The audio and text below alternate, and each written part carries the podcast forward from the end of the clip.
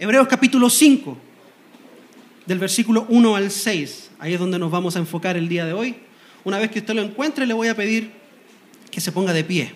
Y si no lo encuentra o no tiene Biblia, también le voy a pedir que se ponga de pie en reverencia a la palabra de Dios.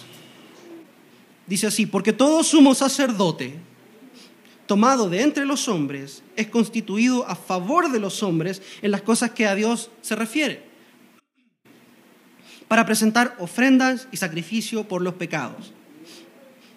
Y puede obrar con benignidad para con los ignorantes y extraviados, puesto que él mismo está sujeto a flaquezas. Y por esa causa está obligado a ofrecer sacrificios por los pecados, tanto por sí mismo como por el pueblo. Y nadie, repito, nadie toma este honor para sí mismo, sino que lo recibe cuando es llamado por Dios, así como lo fue Aarón de la misma manera, Cristo no se glorificó a sí mismo para hacerse sumo sacerdote, sino que lo glorificó el que le dijo, Hijo mío eres tú, yo te he engendrado hoy. Como también dice en otro pasaje, tú eres sacerdote para siempre, según el orden de Melquisedec. Amén. Oremos. Padre Celestial, bendito sea tu nombre. Hemos venido a escuchar tu voz, a recibir el alimento que nuestra alma necesita, Señor. Háblanos con poder y con autoridad y calla todas las voces que no vienen de ti, Señor. Te pedimos que en este momento tú calles la voz de nuestro cansancio, la voz de nuestra ansiedad, que calles tú, Señor, la voz de nuestros miedos y de nuestros pecados y nos ayudes a escucharte y a obedecerte.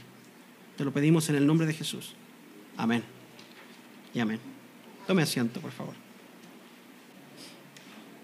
Si se ha dado cuenta, hermanos, hasta el momento, el autor de Hebreos ha repetido un tema bastante, este, este de acá, el sacerdocio.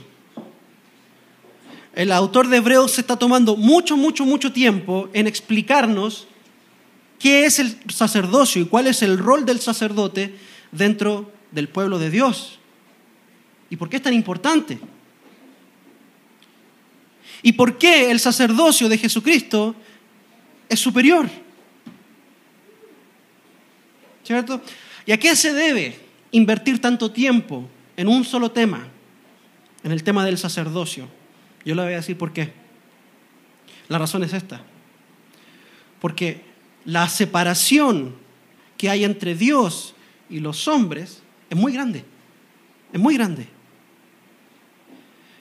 Dios está muy separado del hombre y nosotros estamos muy separados de Dios. La separación que produce el pecado entre el hombre y Dios es un abismo tan gigante, hermanos, que usted y yo no podemos ver el otro lado del abismo. Es un abismo oscuro, profundo, en donde en un lado está el Dios santo y todopoderoso y en el otro lado está el hombre pecador. De hecho, Romanos 3:23 lo dice clarito, hermano, clarito, clarito, clarito, sin lugar a dudas. Por el hecho de que todos hemos pecado, estamos destituidos de la gloria de Dios. Eso no lo inventé yo, lo dice la Biblia. Y por esa razón el rol del sacerdote es tan importante, hermanos. Porque es el sacerdote y solo el sacerdote, el sumo sacerdote, el que puede unir estas dos partes que están separadas, que puede traer al hombre a la presencia de Dios y hacer que ese abismo desaparezca. Dios solo escogió a los sacerdotes para ese rol. Por eso es tan importante, hermano, este tema y por eso el autor le ha dado tanta vuelta una y otra vez. Y usted me ha escuchado hablar tanto del sacerdocio de Jesucristo. ¿Cierto? Porque el abismo es muy grande y el rol del sacerdote es muy importante y es muy importante que el pueblo de Dios entienda que el sacerdocio, sin un sacerdote, hermanos, sin un sacerdote nadie se puede acercar a Dios. Y no un sacerdote en el sentido católico romano, que lo vemos hoy. No, no, no. Él habla del sacerdocio que es familiar para el pueblo, para el pueblo al cual le habla, los hebreos, ¿cierto? El sacerdocio levítico, ¿se acuerdan? De la tribu de Leví.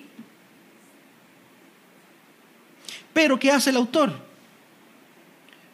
el autor lo pone a la paz, a la par, a la paz, a la par del sacerdocio de Cristo. Y lo compara. Y les dice, vean, el sacerdocio levítico es muy bueno, es muy eficiente, funcionó por muchos años. Y lo describe. Y lo pone a la par del sacerdocio de Cristo. Y le dice, pero el sacerdocio de Cristo es superior. Y es tan superior, es tan superior, que hace que el sacerdocio levítico sea anulado por completo. Es tan superior, es tan mejor que el sacerdocio levítico que hace que el sacerdocio levítico desaparezca, ya no sirva más, sea inútil.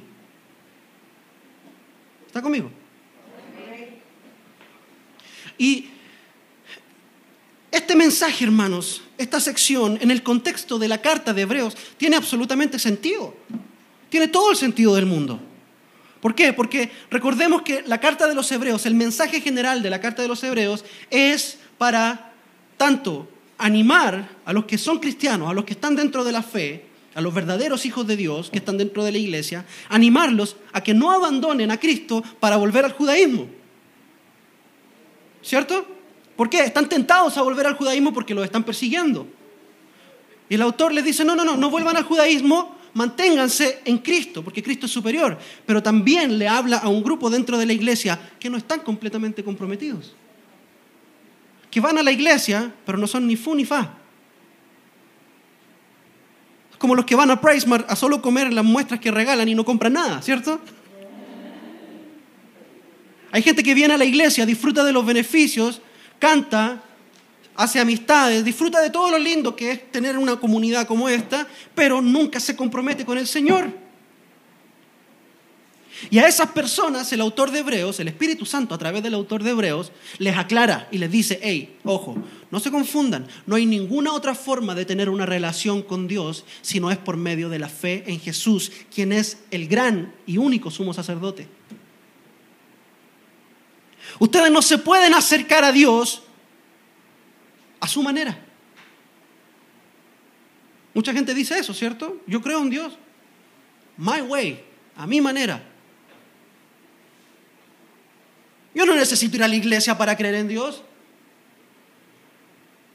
Yo no necesito ir a pegarme en el pecho todos los domingos, dicen, ¿cierto? Como si pegarse en el pecho fuera algo malo.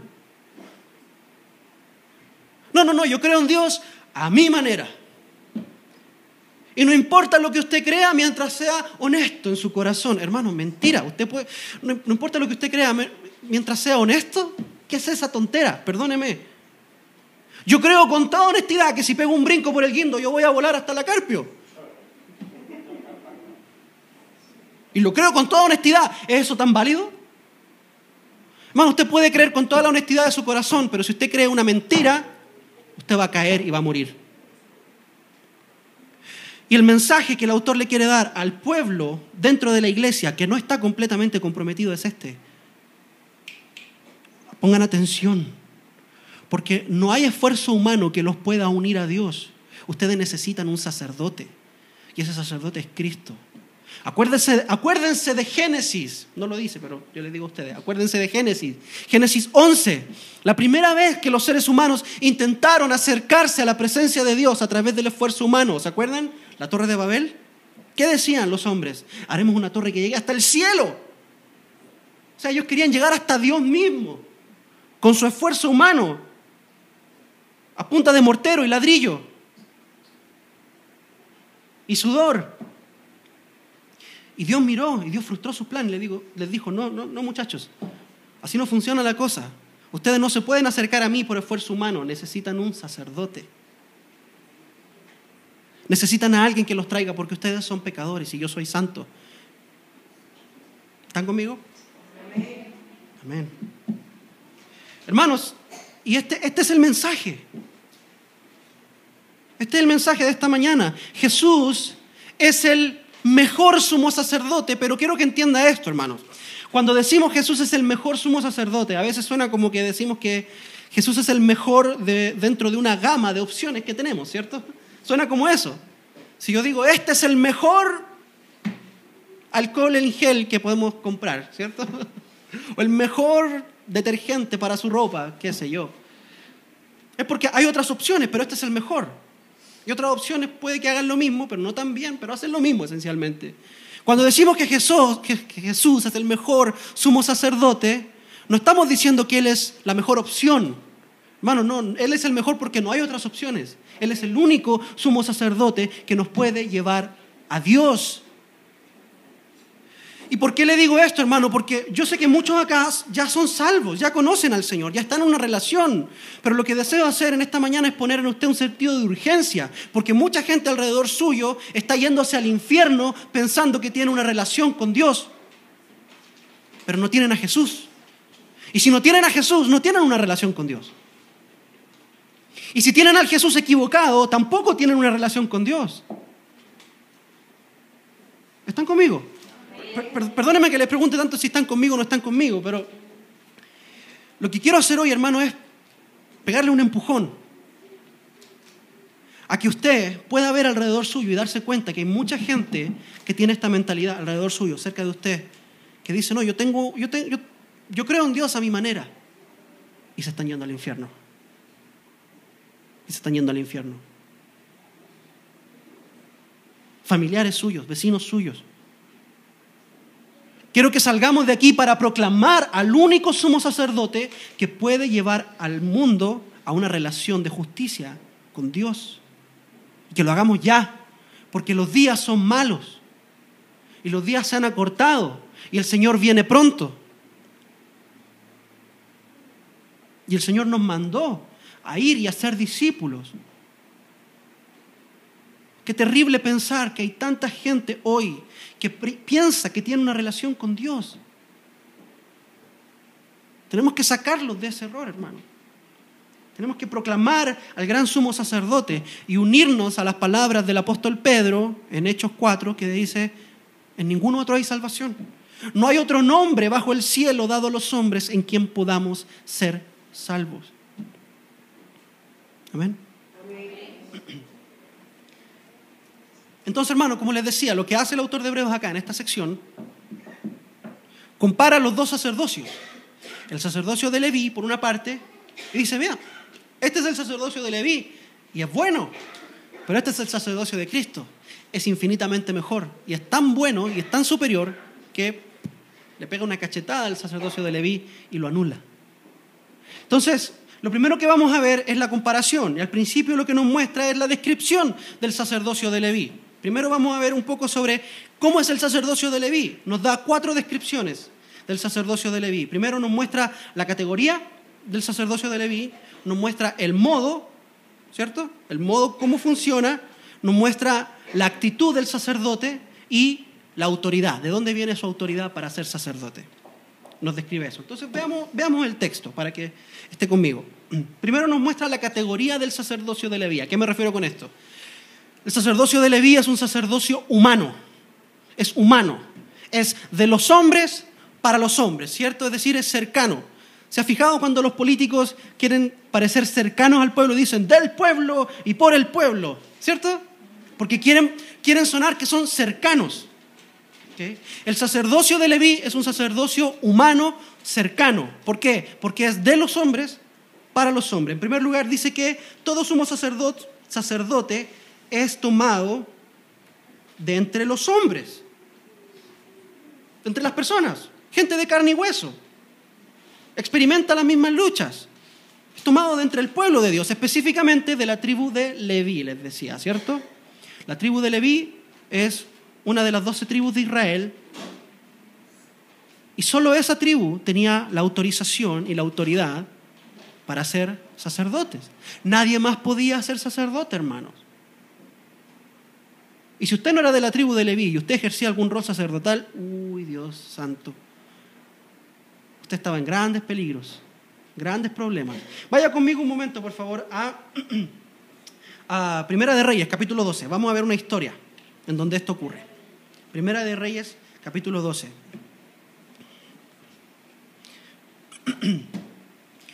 Mientras usted va para allá, déjeme contarle el contexto. El versículo um, versículo 27, versículo 26.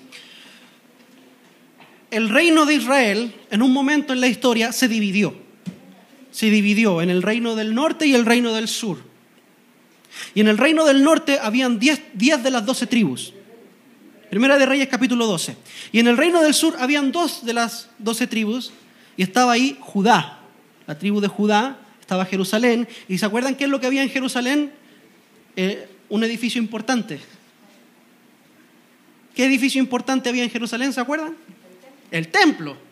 El templo. Y todos los años, todo Israel iba al templo a adorar, a celebrar las fiestas, la Pascua y todas sus fiestas ah, que ellos celebraban todos los años. Eran varias. Entonces, cuando el pueblo de Israel se divide, las tribus del norte seguían yendo a Jerusalén a adorar. Y el rey del norte, Jeroboam, se asustó. Se asustó. Porque su pueblo tenía que ir al otro reino. ¿Cierto? Entonces, esto fue lo que dijo, dice el versículo 26. Jeroboam se dijo en su corazón, ahora el reino volverá a la casa de David, al otro rey. Si este pueblo continúa subiendo a ofrecer sacrificios en la casa del Señor en Jerusalén, porque el corazón de este pueblo se volverá a su Señor, es decir, a Roboam, al otro rey, al rey del sur, rey de Judá, y me matarán y volverán a Roboam, rey de Judá. O sea, se asustó, dijo, si la gente sigue yendo, van a querer quedarse allá y me van a matar y va a volver a unirse la nación. Entonces, ¿qué hizo? ¿Qué hizo el rey Roboam? El 28 dice, el rey tomó consejo, hizo dos becerros de oro y dijo al pueblo, es mucho para vosotros subir a Jerusalén. He aquí vuestros dioses, oh Israel. ¿Qué hizo este rey? Levantó altares paganos dentro de su reino para que el pueblo no tuviera que ir a Jerusalén. Pero además hizo algo más terrible todavía. Versículo 32, perdón, versículo 31 dice, hizo hizo también casas en los lugares altos e hizo sacerdotes de entre el pueblo que no eran de los hijos de Leví. Ay, Roam, ¿en qué te metiste? Roam, ¿en qué te metiste? Y vea lo que pasó. Vea lo que pasó. Vaya conmigo al capítulo 13, inmediatamente después, versículo 1. Y aquí, un hombre de Dios fue de Judá a Betel por palabra del Señor cuando Jeroboam estaba junto al altar para quemar incienso en estos altares paganos, clamó contra el altar este hombre de Dios por palabra del Señor y dijo, oh altar, altar, así dice el Señor, he aquí, a la casa de David le nacerá un hijo que se llamará Josías y él sacrificará sobre ti, ¿a quién? A los sacerdotes de los lugares altos que queman incienso sobre ti y sobre ti serán quemados huesos humanos. O sea, todos estos sacerdotes que fueron establecidos, que no son de la tribu de Leví, van a terminar muertos en estos mismos altares paganos. ¿Por qué? Porque se atrevieron a levantar sacerdotes que no eran de la tribu de Leví. ¿Era importante que el sacerdote fuera de la tribu de Leví? Parece que sí, hermano. Parece que sí. Uno no podía jugar con esto. Era de la tribu de Leví para los hombres. ¿Y qué significa que era para los hombres? Que no es para Dios, es para usted. Dios no necesita un sacerdote. Dios no necesita un sacerdote como un juez no es quien necesita el abogado, ¿cierto? ¿Quién necesita el abogado? El malhechor. ¿Por qué? Porque el malhechor rompió la ley. Y nosotros que hemos roto la ley de Dios necesitamos un intermediario, un intercesor, alguien que nos represente delante de Dios.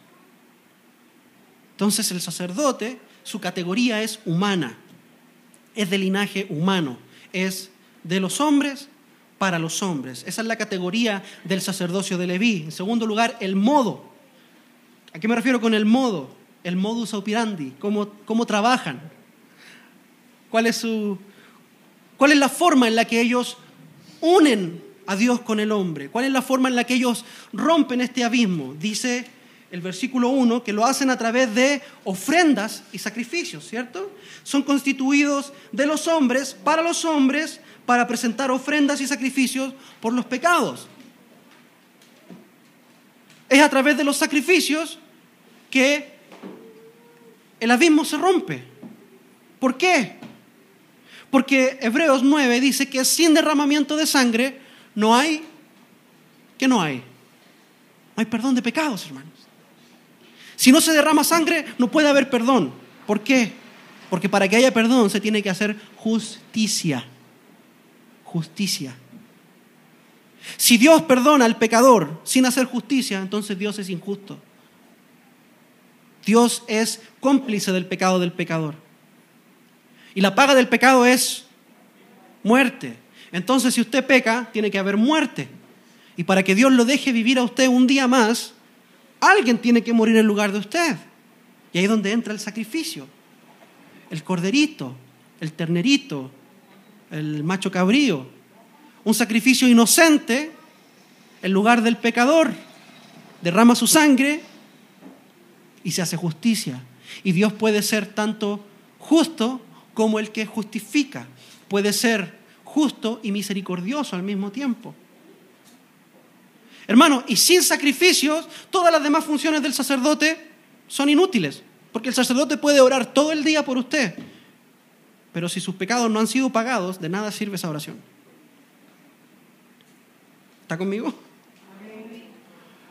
Usted puede orar todo el día a Dios, pero si no ha puesto su fe en Jesús y en su sacrificio, de nada sirve su oración.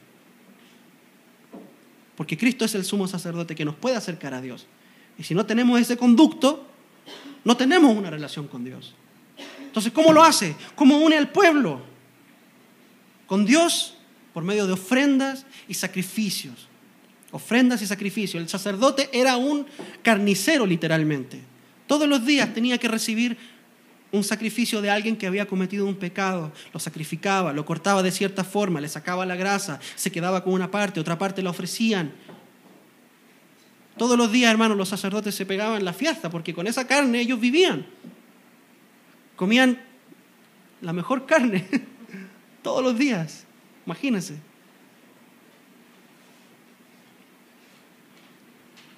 Pero es importante el sacrificio, hermano. Sin sangre no hay perdón de pecados. Y la Biblia es un libro sangriento. Y es un libro sangriento porque somos pecadores. La paga del pecado es muerte. Imagínese, hermano. Esto era una forma visual para que uno pudiera aprender también la gravedad del pecado. Porque imagínese, usted llega, llega al templo, ha cometido un pecado, y llega al templo con el sacrificio, llega con, este, con esta ovejita linda, que perfectamente podría ser su mascota. Perfectamente usted le puede poner nombre, ¿cierto? Las ovejas son lindísimas, son domésticas, pueden ser mascotas. Usted la trae al altar Dice, esta es mi ofrenda por mi pecado. Y el sacerdote, ¿qué hace enfrente de usted? Enfrente de usted. Usted tiene que poner su mano sobre la ofrenda, de alguna forma transferir esos pecados al sacrificio. Y el sacerdote, frente a usted, le corta el cuello a esa ovejita tan linda. Y la ovejita lo mira a usted como diciéndole traidor. Y después de eso, no contento con eso, después de que la oveja se desangra, es partida a la mitad, de arriba hacia abajo, es cortada en pedazos. Y usted está viendo todo eso y usted está pensando, ese debería ser yo. Y después de eso la pone sobre el altar y la consume el fuego. Y usted sigue pensando, ese debería ser yo. Eso es lo que mi pecado produjo. ¿Aprendería o no aprendería? Ese es el modo del sacerdocio. Sacrificios ofrendas. ¿Para qué? Para hacer justicia, para apaciguar la ira de un Dios santo. Entonces, la categoría es humana, el modo es por medio de sacrificios. En tercer lugar, la actitud del sacerdote. ¿Cómo debe ejercer el sacerdocio el hombre que es sacerdote? ¿Con qué actitud? Dice el versículo 2 que tiene que ser con benignidad. Otras versiones dice con paciencia. Puede obrar con paciencia, con benignidad, con, eh, con misericordia. Esa palabra aquí literalmente en el griego es la palabra metripateo, un poco difícil. Metripateo en griego significa esto, vea, es muy interesante. Significa a la mitad de la pasión. A la mitad de la pasión. ¿Qué significa esto? Que el sacerdote, el sacerdote no puede ser muy apasionado, pero tampoco puede ser muy apático. Tiene que ser apasionado, pero no tiene que ser tan apasionado que vaya a desanimar al pueblo. Tiene que actuar con paciencia. Cuando venga un pecador, imagínese bien el pecador y el sacerdote le dice, ¿qué? ¿Usted de nuevo acá? Usted ya vive aquí, todos los días peca, ¿qué le pasa? No, no, no, no, no, tranquilo sacerdote. Tiene que ser paciente, tiene que ser amoroso. Sea apasionado, pero no sea tan apasionado que vaya a desanimar al pueblo de Dios. Hay muchos pastores así, hermano. Yo he caído en ese pecado. Cuando uno se para acá y empieza a tirar palos y palos y palos y palos, ¿cierto? ¿Ha conocido a esos pastores? Bueno, yo he sido uno de esos, muchas veces. Sobre todo que soy joven todavía. Soy joven, estos son mis primeros años en esta carrera. Y es lindo ver a los pastores viejitos que ya tienen experiencia, ¿cierto? Que son amorosos, se la dicen clara a uno, pero con amor. O sea, le dan duro a uno, pero uno no la siente tan duro. Uno dice, sí, voy a cambiar. ¿Por qué? Porque tienen el metripateo, ¿cierto? Tienen la moderación. Saben ser apasionados, pero no tan apasionados que lo destruyen a uno. Mi pastor era así, hermano, donde yo crecí. La mayoría del tiempo. A veces se le pasaba la mano. Pero a mí me gustaba cuando me regañaba. ¿Por qué? Porque me sentía amado. Sentía que se preocupaba por mí. Y, la, la actitud del sacerdote tenía que ser así, misericordiosa. Ahora, vea, hagamos una pequeña comparación.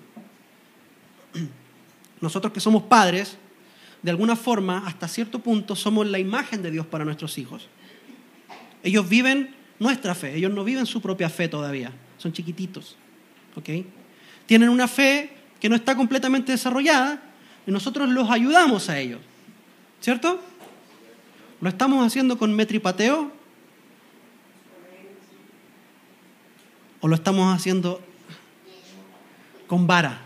¿O no lo estamos haciendo del todo? Estamos siendo apáticos de pronto. No, no, no, tenemos que estar ahí,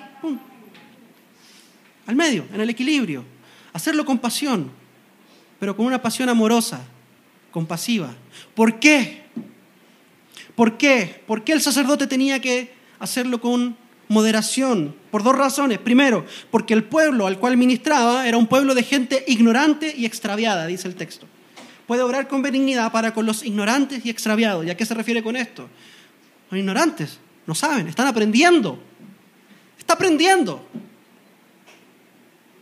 ¿Se imagina, hermano? Yo le digo a mi hijo Santiago cuando estaba aprendiendo a caminar, se cae, yo le digo, párate, ridículo, ¿qué está haciendo ahí en el suelo? Levántese, Sería eso con su hijo, que está aprendiendo a caminar. Vea lo que torpe que es, ya se cayó de nuevo. No, hermano, él es ignorante. Está aprendiendo. Hay mucha gente que se le olvida que ellos también estaban aprendiendo en algún minuto, ¿cierto? Y actúan como si hubiesen nacido grandes. Esto lo vemos mucho en los trabajos. Yo lo experimenté en mi trabajo cuando estaba aprendiendo. Cuando uno es un, un aprendiz, ¿cierto? Hay otros maestros que les gusta enseñar y hay otros maestros que son celosos con su información y no comparten, no enseñan. Es más, cuando uno que está aprendiendo comete un error, lo insultan, se burlan de él. No, el sumo sacerdote tenía que ser paciente porque el pueblo de Dios estaba aprendiendo. Son ignorantes. Todos somos ignorantes hasta cierto punto, hermano. Yo soy muy ignorante de muchas cosas. Mi teología no es perfecta, no es pristina en todos sus, aspectos. Estoy aprendiendo. Por eso necesito otro pastor mayor que yo que me mentoree, que me ayude, y lo tengo. Tiene que ser misericordioso porque el pueblo es ignorante y también porque es extraviado, se extravía. Esta palabra es la misma palabra ah, que se usa para referirse a la oveja perdida extraviado. ¿Qué hace el pastor con la oveja perdida? La sale a buscar con un machete, ¿cierto? No, hermano. La sale a buscar con amor, la encuentra, la toma, la echa en sus hombros. Hace una fiesta, celebra. La misma palabra para el hijo perdido, el hijo pródigo. Estaba perdido, estaba extraviado. Por eso el, el sacerdote tiene que ser paciente, porque ministra a un pueblo extraviado e ignorante pero también porque Él mismo está sujeto a flaquezas, dice el versículo 2. El mismo está sujeto a debilidades. O sea, como decimos en Chile, tiene, tiene tejado de vidrio. No sé si usan esa expresión acá también. ¿No? Dice la expresión, el que tiene tejado de vidrio, que no arroje piedras a su vecino. ¿Ok?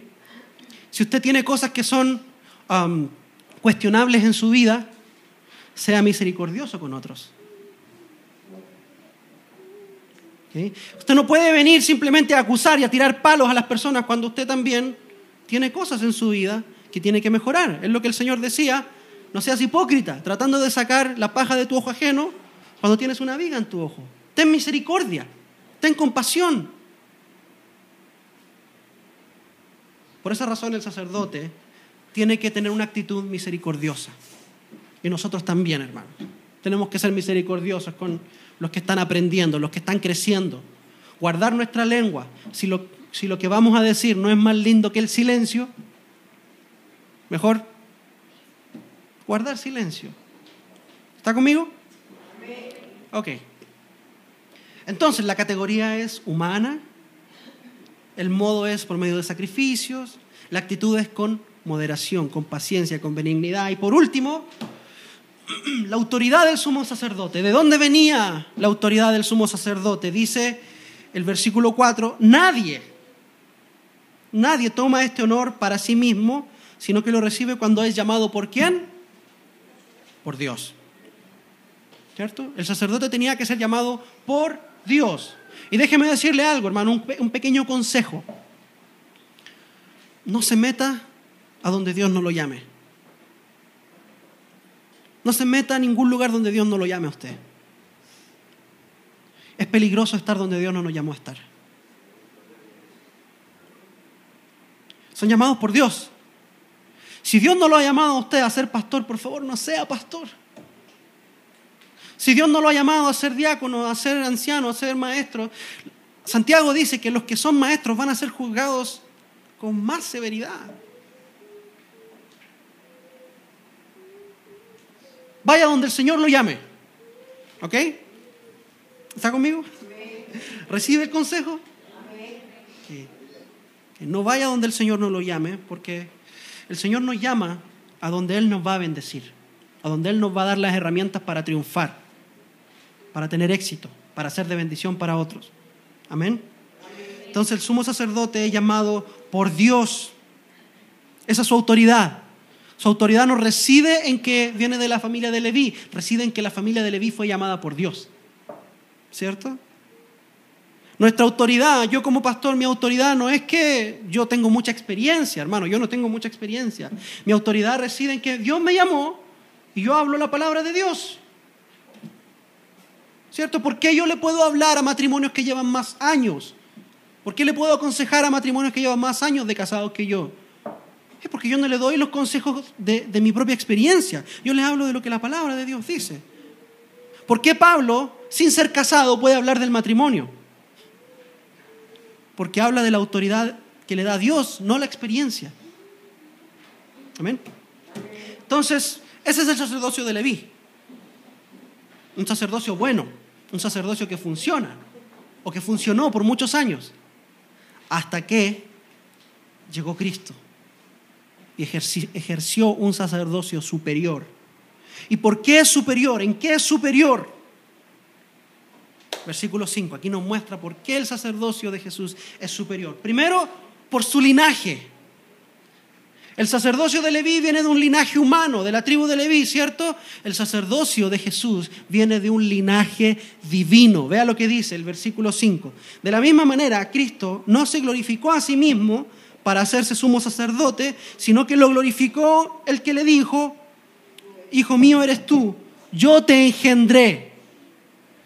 O sea que el sacerdocio de Jesús no solamente también fue llamado por Dios, porque dice, Jesús también lo llamó Dios, sino que el linaje del sacerdocio de Jesús es divino. No es de la tribu de Leví, hermanos. No puede ser de la tribu de Leví si va a ser superior. Porque si fuera de la tribu de Leví, no podría ser superior, sería igual en el mejor de los casos. Sería de la misma categoría. Pero el sacerdocio de Cristo es superior porque no procede de Leví, procede de Dios. Es un linaje divino, es hijo de Dios. Dice Dios, yo te engendré, no Leví. Entonces, el sacerdocio de Leví era de los hombres y para los hombres, el sacerdocio de Jesús es de Dios para los hombres. Es superior, infinitamente superior, es divino. Ya no es un hombre llevándome a Dios, ahora es Dios llevándome a Dios. Hermano, ¿quién mejor para hacer el brete? Honestamente. ¿Qué fue lo que dijo Dios? Escuchado a muchas personas, sobre todo los hombres, decimos esto. Cuando uno quiere que un trabajo sea hecho bien, lo tiene que hacer uno mismo. I will do it myself, dijo Thanos. Si uno quiere que el trabajo sea bien hecho, dice, decían los abuelos de uno, ¿cierto? Los papás de uno. Lo tiene que hacer uno mismo, no puedo mandarlo. El Señor lo hizo él mismo. Sacerdocio divino, sacerdocio superior, infinitamente superior que no se compara. No podía ser del, linaje de Leví, hermanos. Hubiese sido igual. Hubiese sido más de lo mismo. Un ser humano débil, pecador, que necesitaba hacer sacrificios por él mismo antes de acercarse a hacer sacrificios por los demás. Pero Jesús nunca tuvo que presentar un sacrificio en favor de él, porque él es Dios, es santo. Su sacrificio fue por usted, fue por mí y por todo aquel que en Él cree. Y por todos los que creyeron y todos los que creerán en el futuro. Pero no por Él, Él no necesita sacrificios. Él es Dios, Él es santo, es superior. Y ya solo con eso, hermano, el sacerdocio de Leví queda obsoleto. Pero hay más, hay más todavía. ¿Qué nos dice? que no solamente es divino, sino que es del orden de Melquisedec, dice el versículo 5, de la misma, perdón, el versículo 6, como también dice en otro pasaje, tú eres sacerdote para siempre, primero para siempre, no tiene límite, no tiene fecha de caducidad, según el orden de Melquisedec. ¿Qué significa esto, hermanos? Esto lo hemos visto en algún momento antes, pero lo vamos a ver de nuevo. Vaya conmigo a Génesis 14. ¿Quién es Melquisedec? ¿Quién es Melquisedec? se lo voy a presentar, un personaje muy, muy pintoresco, que aparece dos veces en el Antiguo Testamento.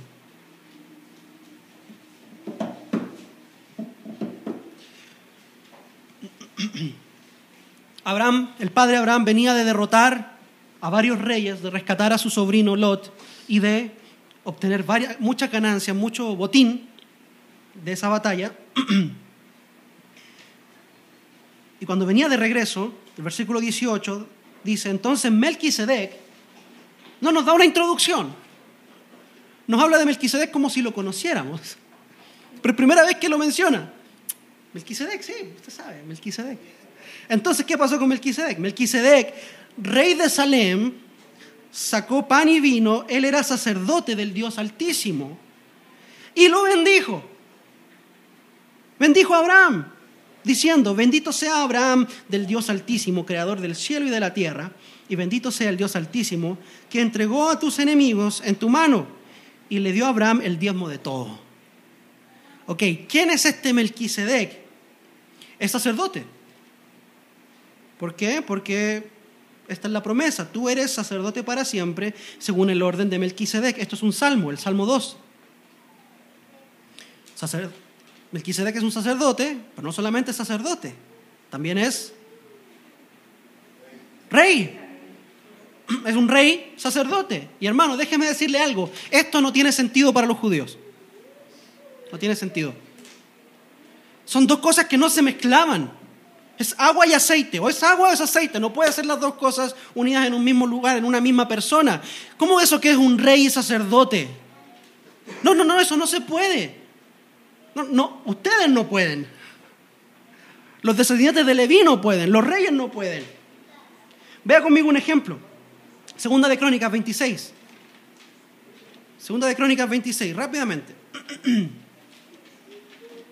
Esto, Esto no cabe en la mente de los judíos, hermanos, que una persona sea al mismo tiempo rey y sacerdote. Segunda de Crónicas 26.